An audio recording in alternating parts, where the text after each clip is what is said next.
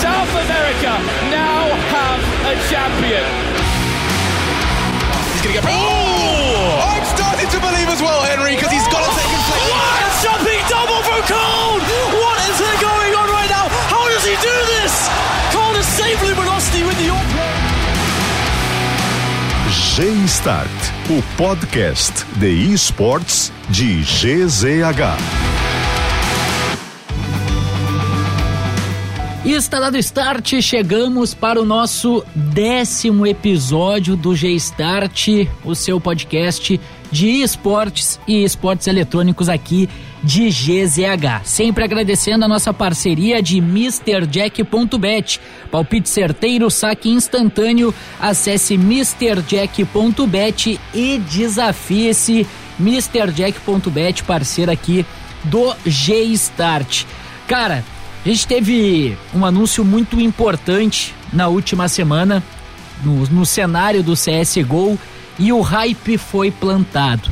E para falar sobre o ingresso da Fluxo, do Fluxo no CSGO, cara, não poderia ter escolhido um personagem melhor para falar com a gente nesse dia que tá começando o RMR, Adriano Cerato, o Udi, Zayud, Capitão Dunga, Capitão Jeromel.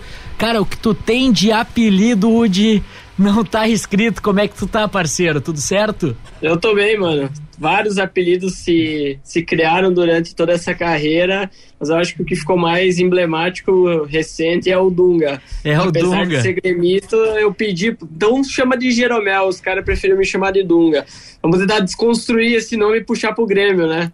pra ficar o Capitão Jeromel, né? Capitão É, então. Geroude.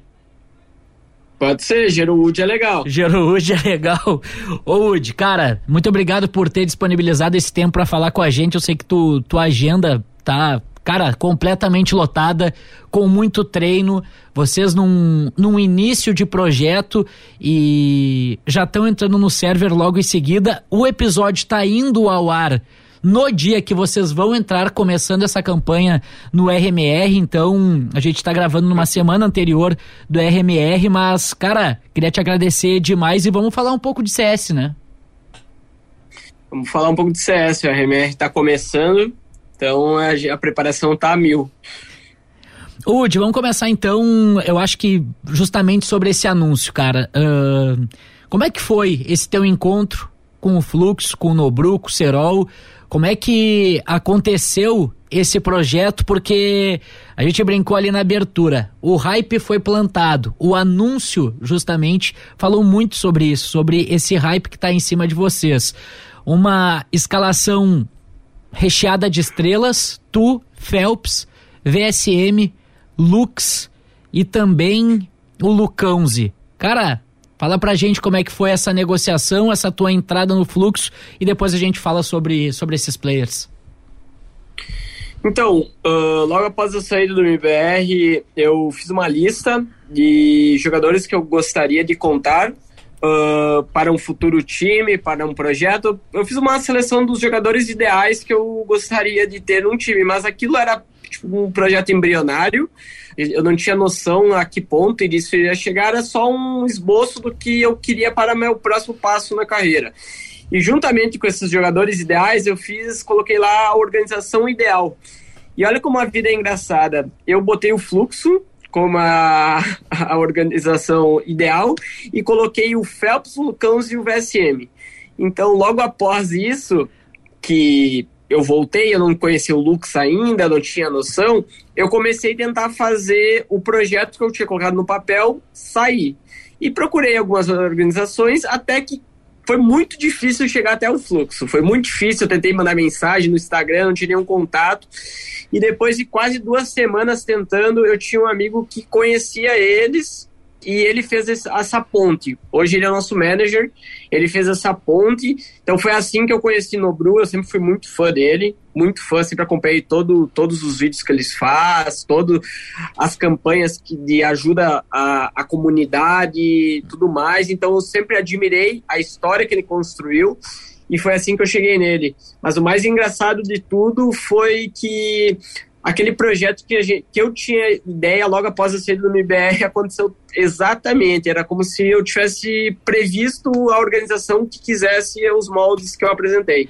Bom, cara, e a partir daquele momento dessa, desse primeiro contato, dessa primeira reunião, eles já se demonstraram abertos a esse projeto, esse ingresso do CS, porque o Fluxo ele tem uma marca muito forte no Free Fire, né? Por óbvio, por se tratar do Nobru e do Serol. Uh, como é que eles foram? Foram muito receptivos com essa ideia? Já estava nos planos do Fluxo ingressar no CS? Então, eu acredito que sim, o Fluxo ele tem interesse em expansão em várias modalidades, não só no CS, e a gente está vivendo um dos maiores crescimentos do uh, cenário competitivo no Brasil, em especial de CSGO. A gente vai ter um Major Rio, então acredito que todas as organizações grandes, elas querem estar nesse Major Rio, colocar a marca, uhum. ter a torcida ao seu lado dentro de um estádio e tudo mais, porque o apelo da comunidade vai ser muito grande. Então, logo de início, claro que eles se interessaram. O que a gente precisava chegar a uma line que fizesse sentido para o patamar que a Fluxo tem. Tá? A Fluxo ela tem um patamar que é diferente, não, dá, não pode ser qualquer jogador que esteja representando. Então, todo o tempo e a discussão que teve era que time forte poderia, poderíamos montar para representar eles. Mas o interesse, com certeza, eles sempre tiveram desde o início. Oh, então como é que. Bom, tu, tu citou que tu tinha esse plano de jogar com esses caras, né? Com Phelps, com o Lucãozi e com o VSM e depois conheceu o Lux. Nessa montagem de time, a partir de agora, como é que vocês uh, chegaram nessa line? Como é que vocês chegaram nesse equilíbrio? Uh, como é que foram as primeiras reuniões com esses jogadores? Porque um Phelps estava vindo de uma temporada difícil, até de problemas pessoais, né? Que ele já admitiu, por isso que eu estou citando, que, que ele passou por alguns problemas na, na própria saída dele, o que levou ele a sair da Godsent. O VSM, que teve um projeto com o plano, depois um projeto frustrado também com a, com a 00 Nation. Um Lucãozi que, pelas informações que a gente tem, o Fluxo teve que fazer um pix forte para tirar da, lá da, da Sharks. E aí entra também o, o Lux. Mas primeiro esses três nomes, cara, porque, pô, o Phelps ele dispensa apresentações, o VSM também. E o Lucãozi também estava tava, tava, tava na ativa, estava fazendo um bom trabalho na Sharks. Como convencer esses caras? Então, uh, eu acredito que esses três jogadores, as funções que eles fazem dentro do jogo, e aí só falando sobre a parte in-game, uhum. eles são três dos melhores jogadores em cada ponto que eles fazem. O Lucão é um dos melhores entre fraggers do Brasil, facilmente. O Phelps, ele é um dos melhores playmakers e segundo colors que um time tem facilmente e você tem um VSM que é um solo bomb que também está entre os melhores. Então, quando eu fiz aquela lista de que jogadores eu queria contar, eu coloquei os melhores que eu acreditava em cada função. E o primeiro nome que eu consegui ter diálogo de todos esses três foi o Phelps. Uhum. Phelps ele foi o primeiro, ele tava, ele tem um pensamento muito parecido com o meu, que existem jovens talentos que precisam ser moldados, que tem muito potencial. Ele descobriu o Lato, ele descobriu vários jogadores que cresceram muito e eu também tive isso na minha carreira. Conheci Pesadelo, Niton, Cacerato, Jota, Turtle, vários nomes. Então eu e ele a gente tinha a filosofia muito parecida. E o primeiro esboço contava com jovens talentos. E foi a partir daí que a gente conheceu o Lux. Foi o melhor jogador que a gente encontrou de jovem talento no Brasil. Uhum. E no meio dessas negociações, o VSM, que era um jogador que a gente gostaria muito de trabalhar, uh, acabou vindo para o banco da 00 Nation e ele tinha um desejo muito grande de jogar com o Cãozi.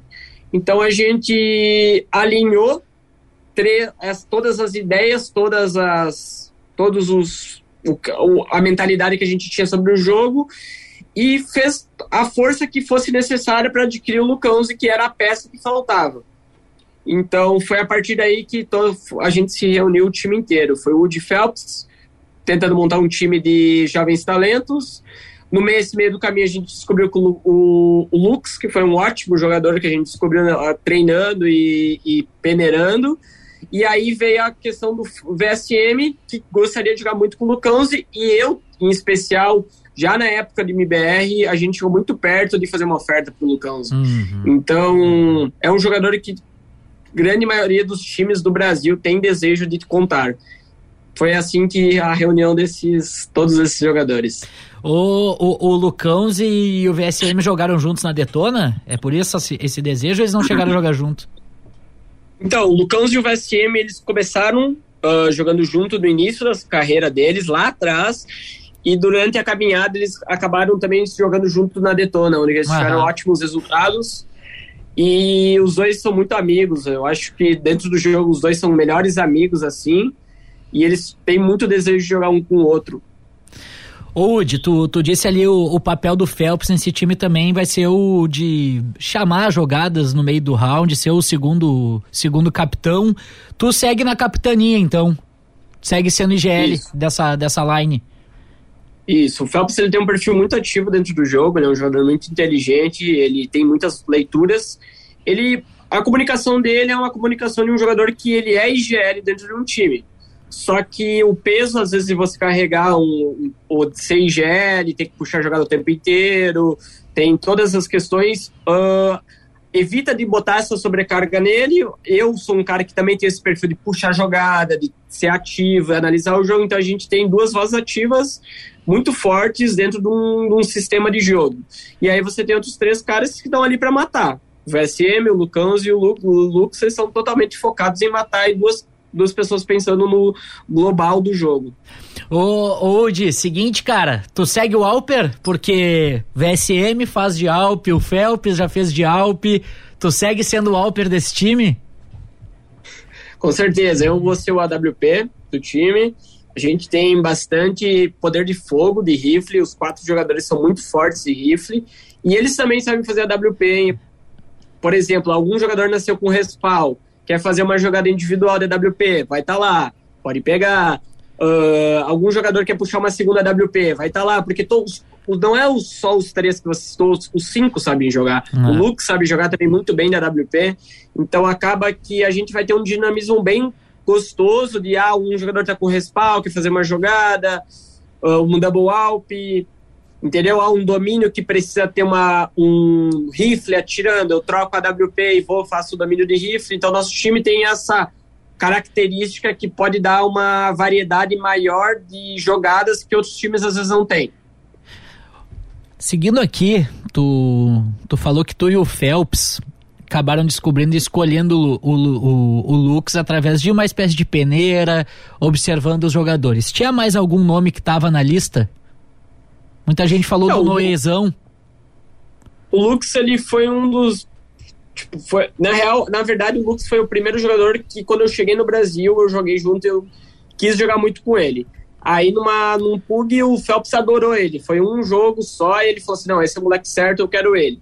Então, o Lux foi o nosso primeiro nome que a gente teve entre todos os outros. A gente teve outros nomes que a gente vê como bons olhos, uh, Torneio, um jogador da B4, a gente viu com bons olhos, teve uh, XNS, Léo Monster, No Way, passou vários nomes dentro da nossa cabeça, mas o único que a gente bateu o pé e falou assim, não, esse é 100% e acabou, foi o, foi o Lux. Tu então, tu pode, sair, pode sair boatos de outros jogadores, ah, vocês falaram com fulano, Sim, a gente falou com vários jogadores, mas o único que chegou tipo, a estar 100% foi o Lux. E aí, tu fez até uma parceria no Red Bull Flick, né? Com, com o Lux, como é que foi essa, essa parceria também? É de título, o primeiro título do Fluxo. Então, eu joguei o qualificatório com o Lucãozi, na verdade. Olha aí. Eu tinha jogado o qualificatório com o Lucãozi e ele que era minha dupla. E só que o Lucãozi viajou com a Sharks para treinar lá fora.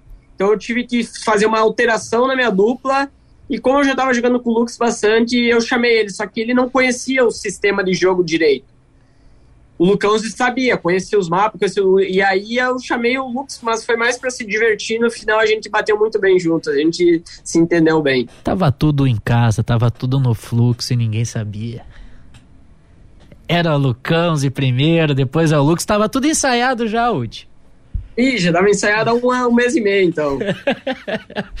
Ô, Udi, bom, cara, bom, agora a partir dessa, dessa formação, desse anúncio e esse começo do RMR, cara, como é que tá sendo esses dias longos de treinamento, cara, conversando contigo ali, fora do ar, inclusive, tava difícil de marcar um horário pra gente trocar essa, trocar essa ideia, porque essa tua agenda de treino tá gigantesca, cara. Vocês estão treinando nesse ritmo aí, 12 horas por dia, mais ou menos, há quanto tempo, cara?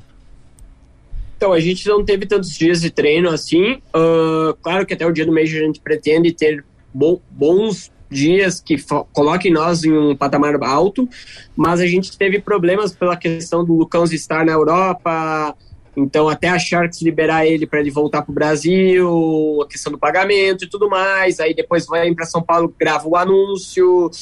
O anúncio ele é gravado em dois, três dias, dias de viagem. Então a gente acaba hoje, no dia de hoje, estou falando contigo, ter, a gente tem sete dias de treino, seis dias de treino. Até o RMR a gente vai ter dez dias de treino. Então acaba que a nossa agenda ela foi um pouco enfraquecida pelos compromissos que a gente tinha.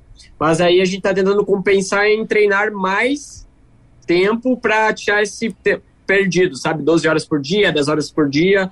Então está sendo uma rotina bem cansativa. Cara, e foi muito difícil convencer a Sharks a liberar o Lucãozi?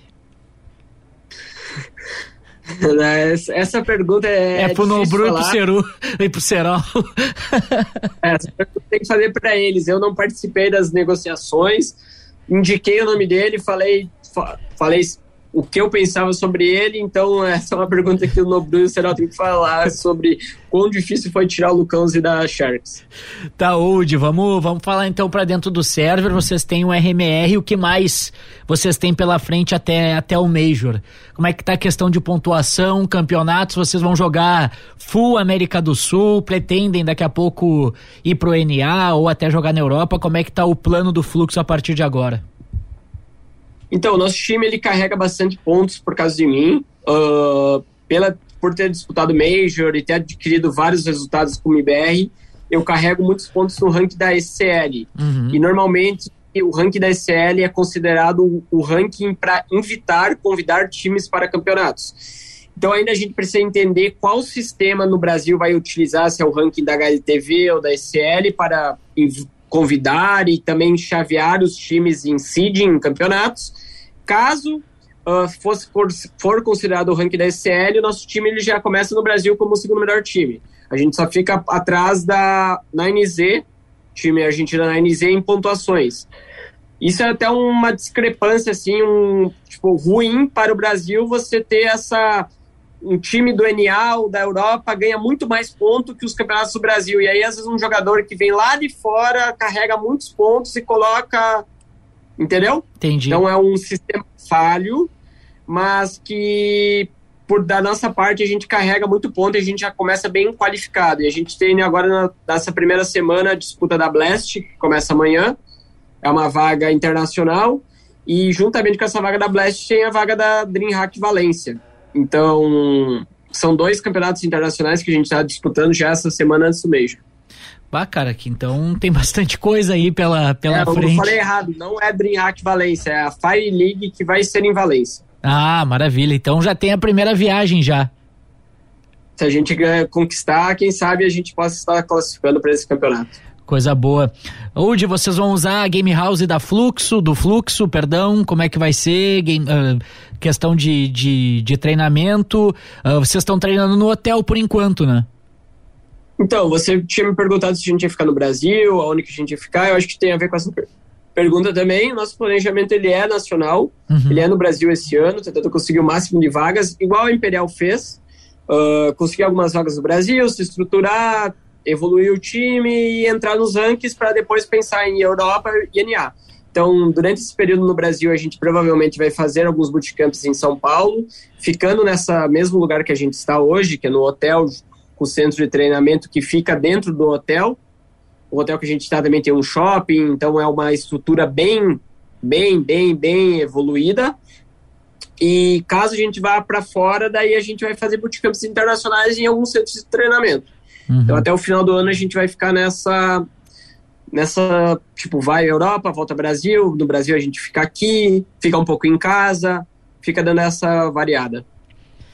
Cara, todo sucesso para vocês nesse projeto do Fluxo, cara. Tu, até porque eu imagino que o cenário uh, sul-americano agora ele deu uma fortalecida tremenda, né, Woody? Eu não sei se tu, se tu tem essa ideia também, porque a 00 Nation vai jogar aqui o RMR, tem a própria uh, Imperial também, enfim.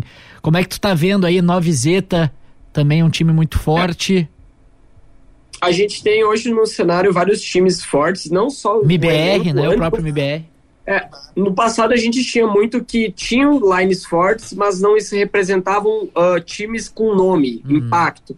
Então as pessoas não conseguiam mensurar o quão forte estava o nível brasileiro. E hoje você tem organizações com peso junto com times com peso. Você tem Zero Zero Nation, você tem Imperial, você tem MBR, você tem Fluxo, você tem PEN, você tem T1, você tem uh, 9Z, Isurus, você tem várias organizações grandes, Corinthians, Paquetá, você tem várias organizações grandes que tem times fortes, então até o número de visualizações e views vai crescer.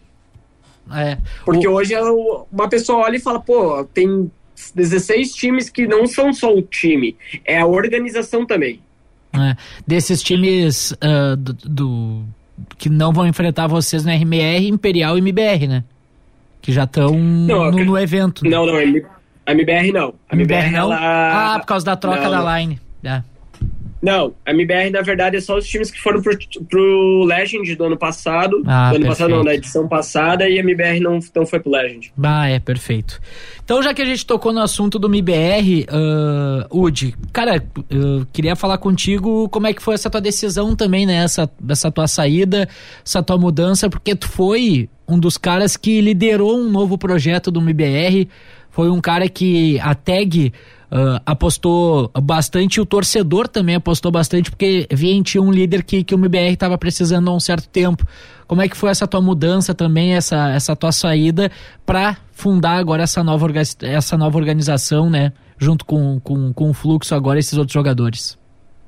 Então, eu acredito que o MBR, a gente viveu três fases bem, bem, tipo, bem separadas, assim, que dá para quantificar, a primeira fase foi a com a Poca, logo na chegada, foi o, coach que me deu toda a autonomia, que me deu toda a confiança, que viu lá na Bravos o time que uh, era merecedor de representar a organização. Então foi o primeiro momento que eu conheci a Europa, que eu conheci os Estados Unidos, que eu virei a chavinha em questão de experiência, de entendimento de jogo foi uma fase que eu cheguei com muito, muita vontade, com muita confiança, porque eu saí do Brasil jogando bem, Turtle saiu do Brasil jogando bem, o Jota também, então a gente chegou num nível de confiança gigantesco, querendo amassar qualquer jogador. Então essa foi a primeira fase do MBR, da nossa caminhada lá fora, então depois disso a gente teve uma segunda fase, que foi quando a gente não teve coach, que foi uma fase que a gente inclusive venceu da Navi,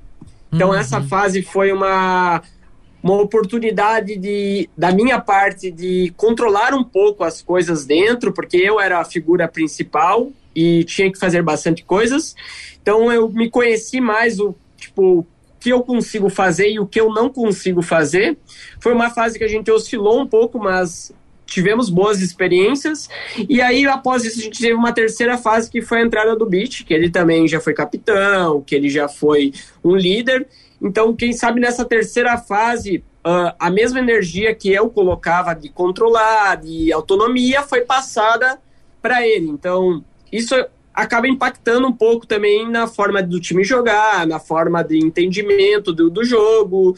E e com isso a gente também teve ótimos resultados. A gente classificou para o Major, a gente dominou o cenário norte-americano, a gente teve uma evolução coletiva do time.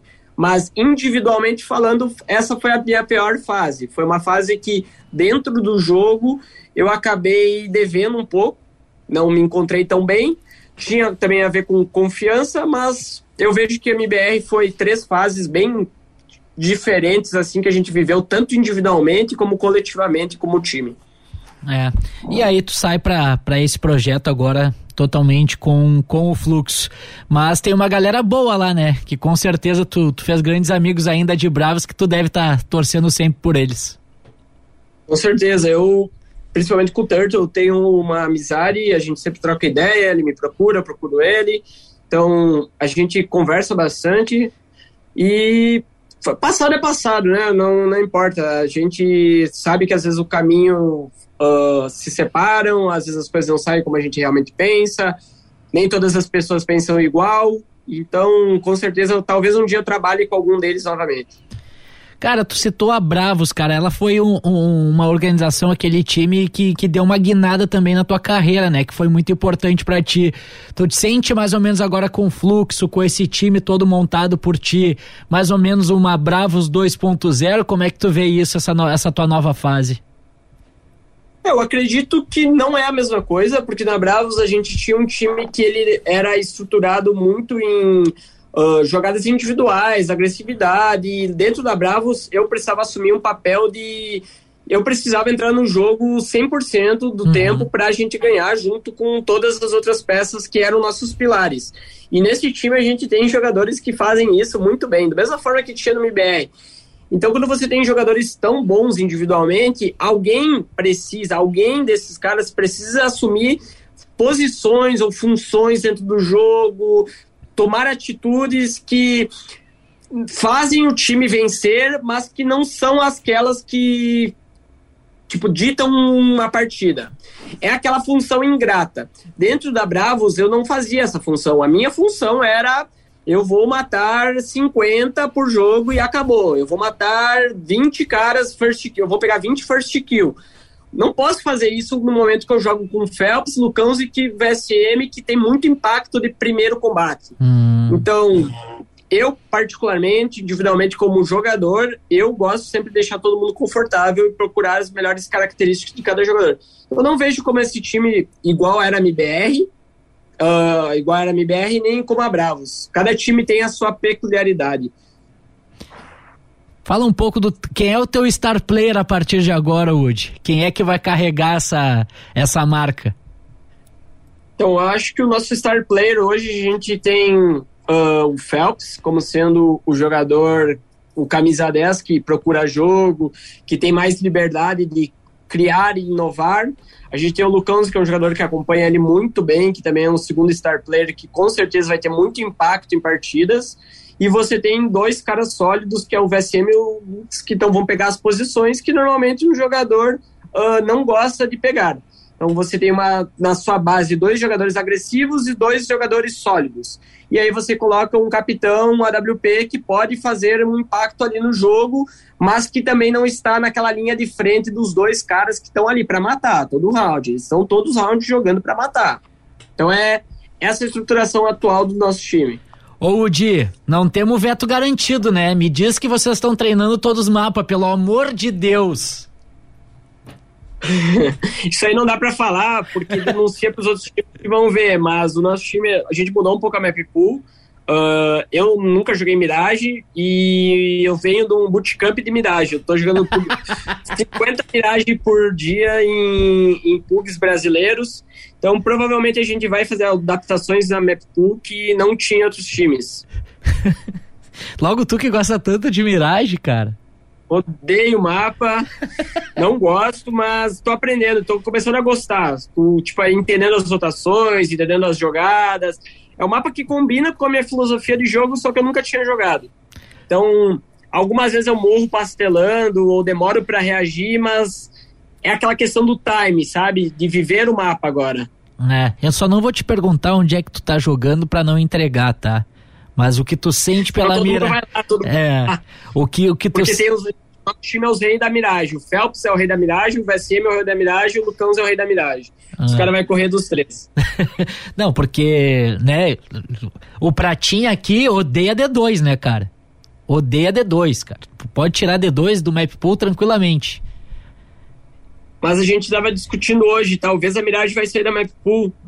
Talvez até o. Ó, posso estar dando um predict aqui, até o dia que sair o teu vídeo, pode ser que a miragem esteja fora. Aí você faz um recorte só nesse momento e fala assim: ó, o Woody avisou X dias antes. É, tá aí. E aí vem a Tuscan, tem informação privilegiada? Ou volta é, trem? Existem discussões que podem acontecer várias coisas aí. Tem a Cache, que é um mapa que já está montado, que eles já fizeram várias adequações. É um mapa competitivo antigo que foi um mapa histórico no CSGO.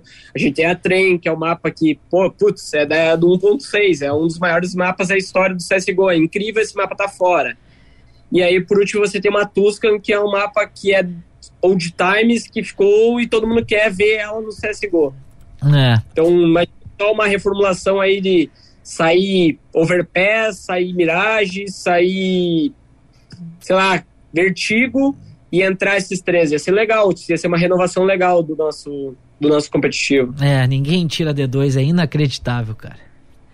Que ah, D2 é histórico, né? Que, é, que amor que vocês têm pela D2, me explica. O AWP, pô, o AWP cai no meio, bota a mira ali e não tem. Aí é é amor à primeira vista. Ô, Wood, cara, tá muito bom esse, esse bate-papo contigo e. Pra quem não, não sabe, o, o Adriano Cerato, o Wood é gaúcho. É de Frederico Westphalen. Tá com saudade da terrinha, Wood? É, eu sei de Frederico Westphalen faz uns dois anos. Eu moro atualmente em Florianópolis com a minha uh, noiva. A gente, ela faz mestrado em engenharia civil, então eu, na medida do possível, adoro visitar minha cidade. É o lugar que eu quero finalizar minha vida mais para frente. Quero morar e tudo mais. Mas por enquanto já já saí faz um tempinho. Mas é uma cidade muito acolhedora e muito gostosa, assim. Tenho muitos amigos de lá que acompanham todos os jogos também. Então, é uma cidade muito receptiva, sabe? Eu volto, sempre tem alguma coisa para mim, é bem legal. Eu estive no início de 2022, início desse ano, acompanhando o jogo Grêmio e Frederico Westphalen pelo eh, União Frederiquense, né? Pelo, pelo Campeonato União. Gaúcho, é, União Frederiquense. E o. Cara, eu falava de ti assim, o pessoal, meu Deus, não sei o quê tá lá jogando no IBR, eu, Zé, tá jogando, acho que vocês estavam disputando a Blast, eu acho. Tava em algum campeonato jogando, ó, oh, tá jogando nesse momento. O pessoal fala bastante de ti lá na terrinha ainda. Então, recentemente eu voltei para minha terra. Uh, a cada dois anos tem uma feira chamada Expo Fred, onde as maiores indústrias da região elas fazem uma exposição, elas colocam lá o material delas por quatro ou cinco dias e tem os shows que a prefeitura normalmente patrocinadores trazem artistas, artistas famosos. E um dos temas dessa feira foi de os games. Hum. E dentro dessa tema games, o, a maior empresa de internet lá da região, ela fez um campeonato e me colocou de embaixador.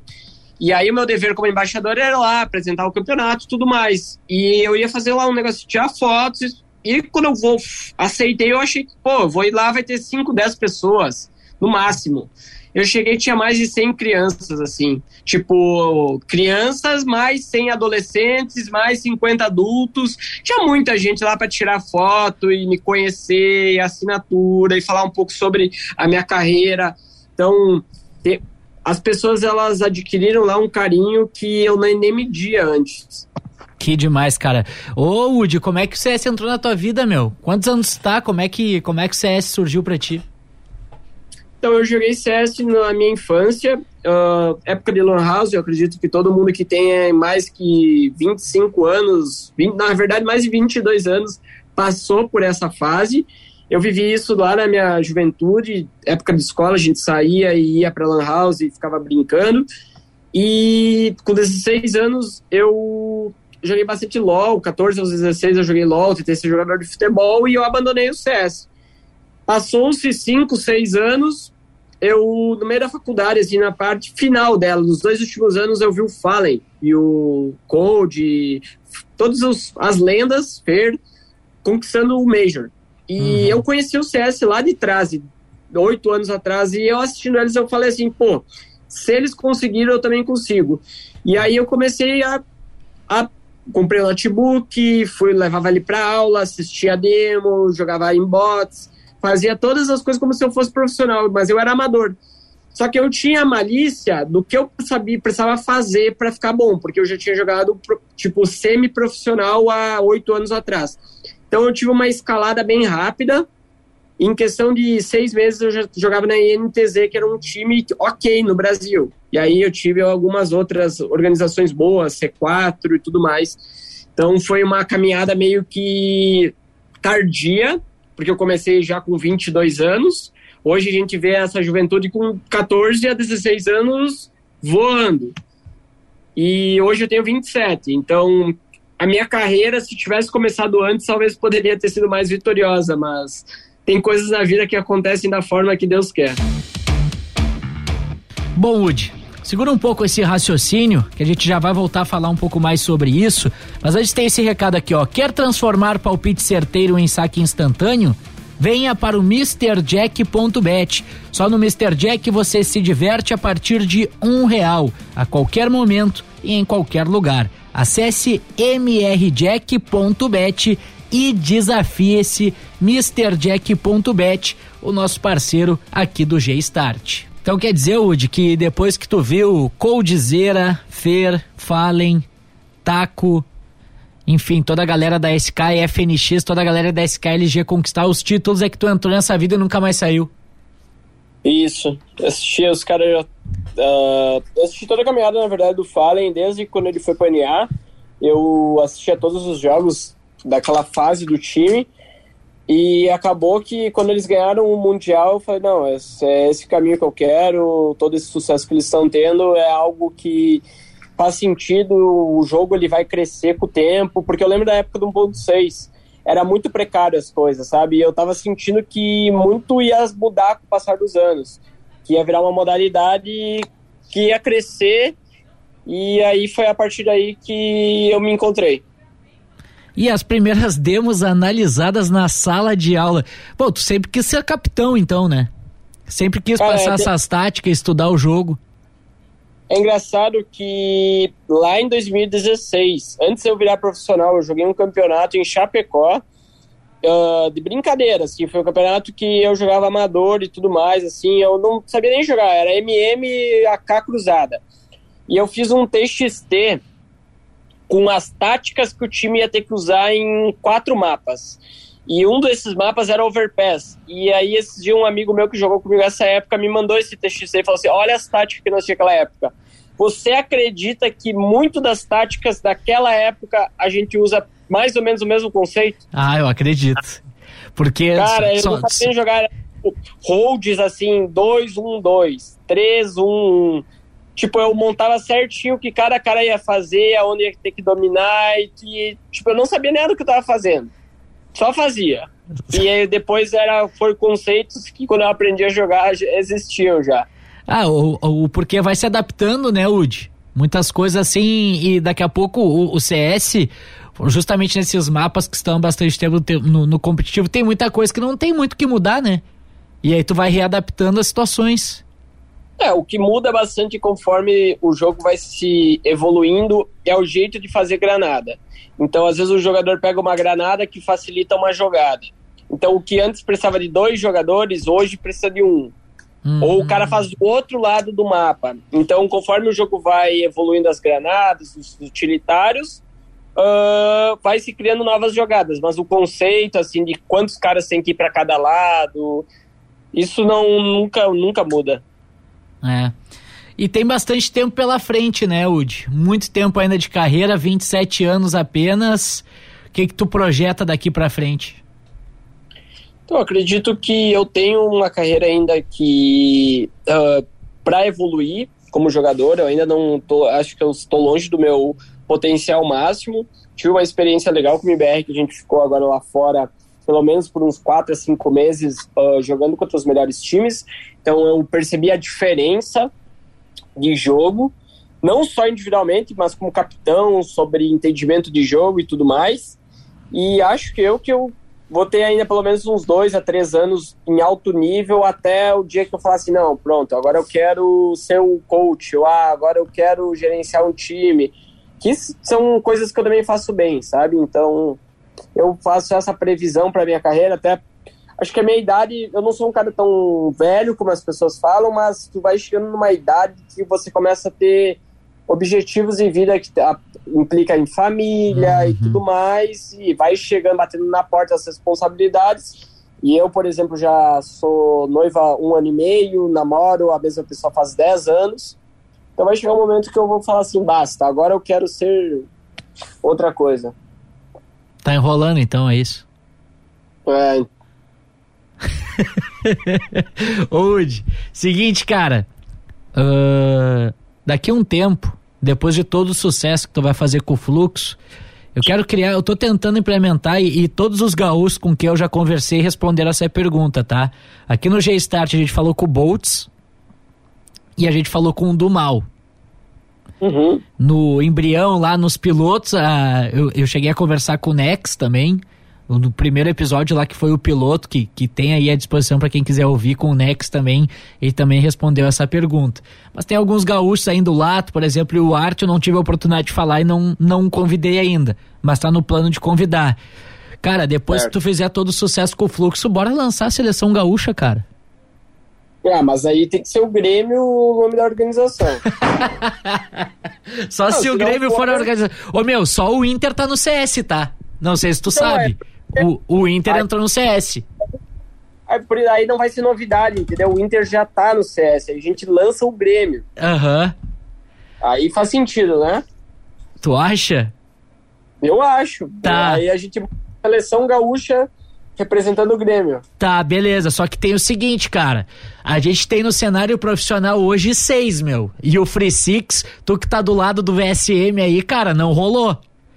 Não rolou, não Precisa não cortar um, precisa cortar um. E tu, como capitão Dunga ou capitão Jeromel, já que vai ser no Grêmio, né? Que nem tu disse, vai ser o capitão Jeromel do CS. Quem são os quatro que vão jogar contigo? Do Mal, Lato, Art, Nex e quem é o outro? O Eu me Boltz? esqueci. Boltz? Hum, eu joguei já com o Boltz. Então vamos botar o Boltz ali, ó, nosso camisa 10. É, ele te colocou, tá? Vou te dar esse spoiler. é- Eu vou te dar esse spoiler. Ele te colocou, cara. Pô, então fechou. Boltz e. Boltz tá lá. Lato e do Mal. Tem que tá, né? Duas mira jovem ali, potencial. Agora Art e Nex. Eu acho que esse time precisa ter um cachorrão. E o Art, ele é um dos maiores cachorrão que a gente tem no Brasil. Então, fora isso, o Nex é colorado.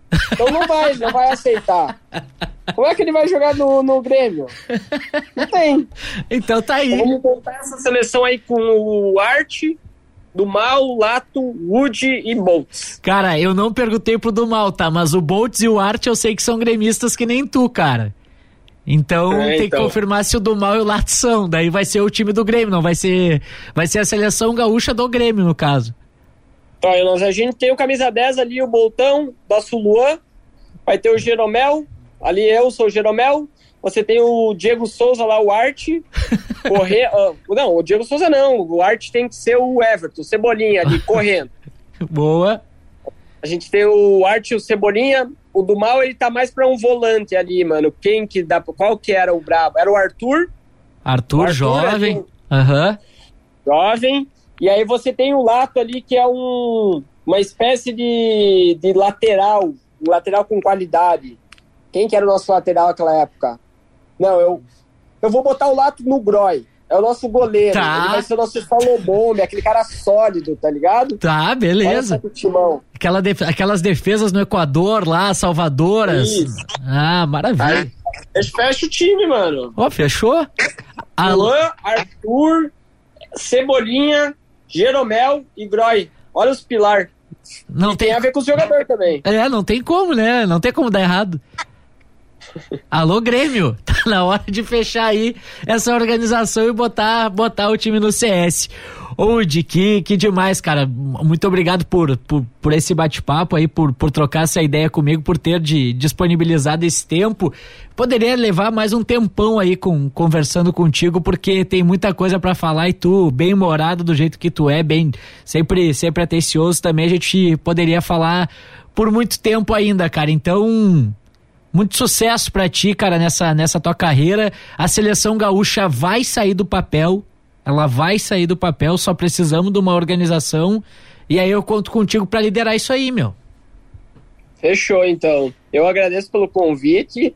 Ah, é sempre um prazer falar contigo.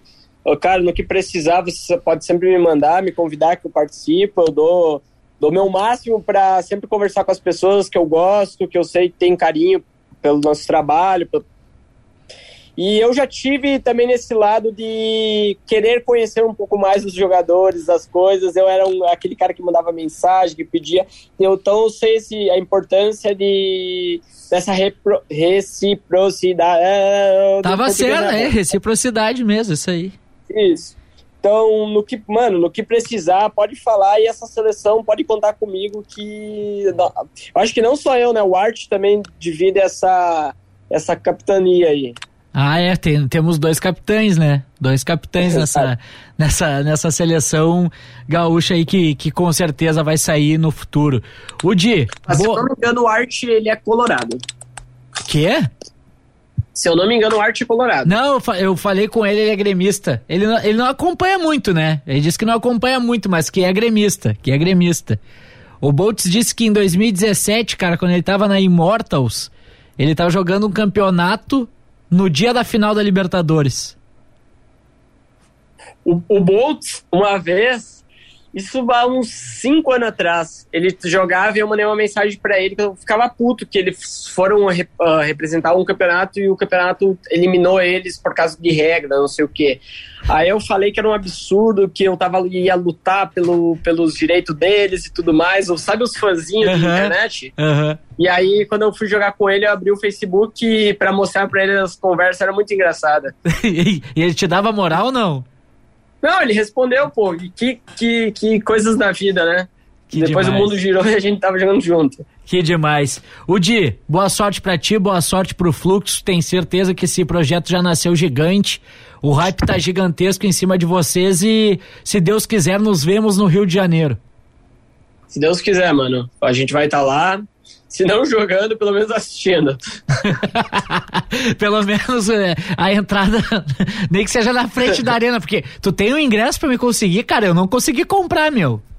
Cara, do nada um amigo meu falou assim: eu tenho dois, dois camarotes todos os dias, comida, liber, comida liberada para vender. Quer comprar? Eu falei, óbvio.